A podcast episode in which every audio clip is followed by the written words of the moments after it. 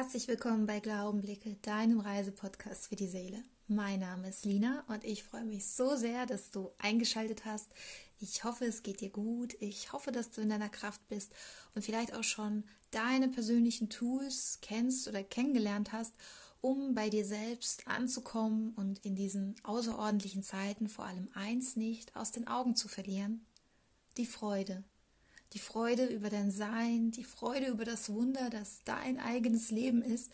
Denn es ist wirklich ein Wunder. Alles, was um dich herum und in dir geschieht, auch während du diese Podcast-Folge hörst. Und ich bin ehrlich gesagt gerade wie in einem Rausch vor lauter Wundern, seien es all die Bücher, Menschen und Tiere, die mir begegnen oder sogar bereits vorhandene Freundschaften, die gerade so sehr an Tiefe gewinnen. Und mich haben die letzten Monate auf jeden Fall sehr aufgewühlt aber auch gleichzeitig entschleunigt. Und in diesen doch sehr ambivalenten Zeiten ist mir eins besonders aufgefallen. Und zwar die Macht und Kraft der Worte und wie sehr sie im Alltag unterschätzt wird. Wie manche Menschen sie bewusst und andere wiederum doch sehr unbewusst verwenden und dabei bin ich auf das Reisexperiment von Masaru Emoto aufmerksam geworden.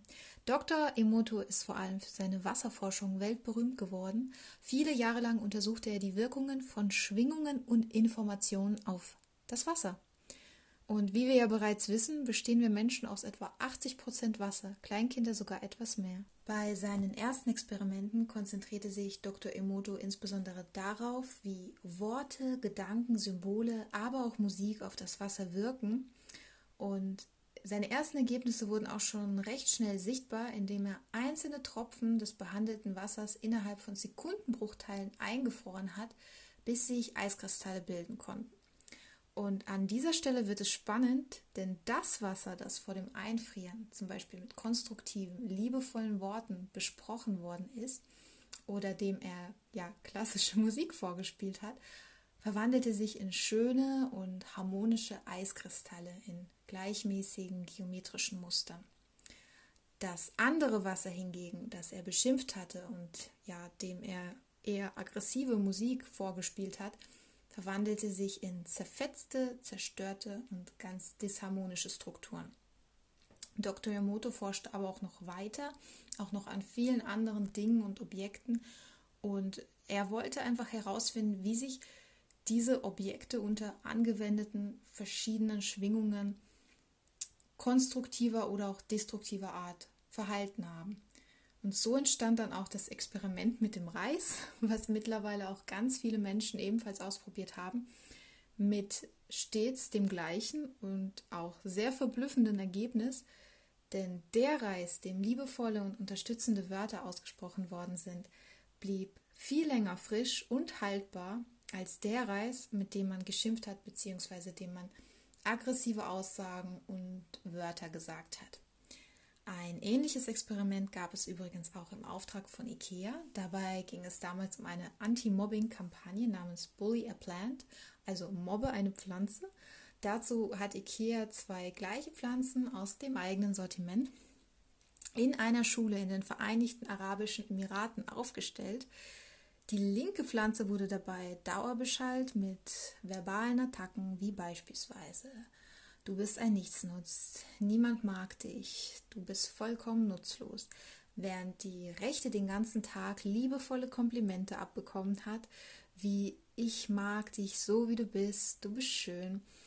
Ansonsten wuchsen beide Pflanzen in 30 Tagen unter denselben Bedingungen. Sie waren abgeschirmt in einem durchsichtigen Kasten mit derselben Menge Wasser und Sonnenlicht pro Tag.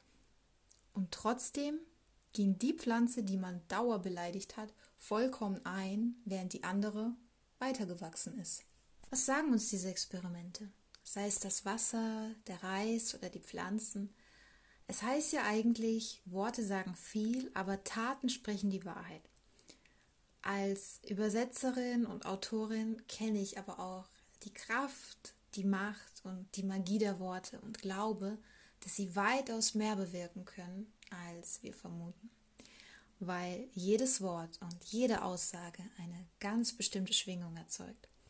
Und wenn du jetzt immer noch dabei bist, dann freue ich mich heute, eine kleine Premiere mit dir hier auf Glaubenblicke teilen zu dürfen. Schon lange wollte ich es umsetzen und habe es mir vorgenommen und komme nun endlich dazu, denn seit ich schreiben gelernt habe, also vor ungefähr ja, 100.000 Jahren, habe ich auch angefangen, Gedichte und Kurzgeschichten zu schreiben. Und mit dem Podcast kam mir dann die Idee, meine Gedichte endlich auch zu vertonen und ihnen meine Stimme zu geben. Ich war schon immer fasziniert von Worten und was sie mit unseren Gedanken, ja sogar mit unserer Seele machen.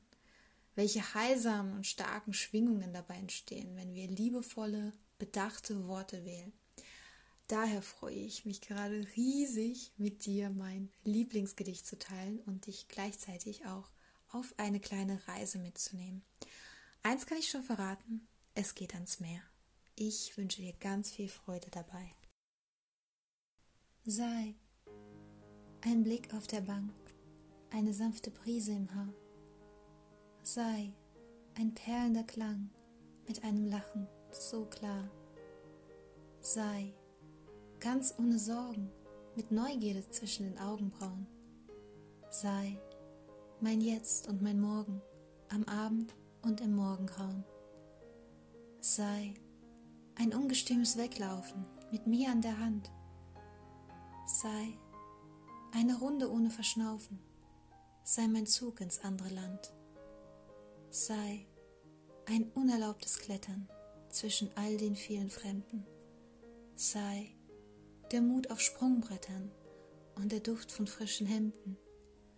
Sei ein Tag ohne Ziel, nur mit Kompass, aber ohne Schuhe. Sei die Sen und der Nil in einer Stadt voller Ruhe sei ein Tanz auf dem Parkett an einem Strand fast menschenleer, sei die Person am Fensterbrett in einem alten Haus am Meer, sei mein Hier und mein Da und mein Schönstes umher, sei mein Lächeln für ein ganzes Jahr, sei mein Tag am Meer.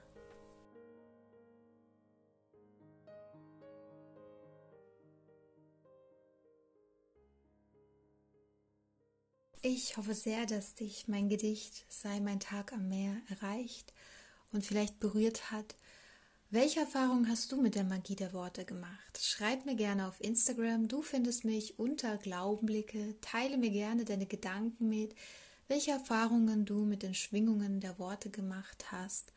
Und ja, ich bin schon gespannt auf deine Geschichte. Ich freue mich auf den Austausch und wünsche dir einen wundervollen Tag. Fühl dich von Herzen umarmt. Glaube und blicke nach vorne.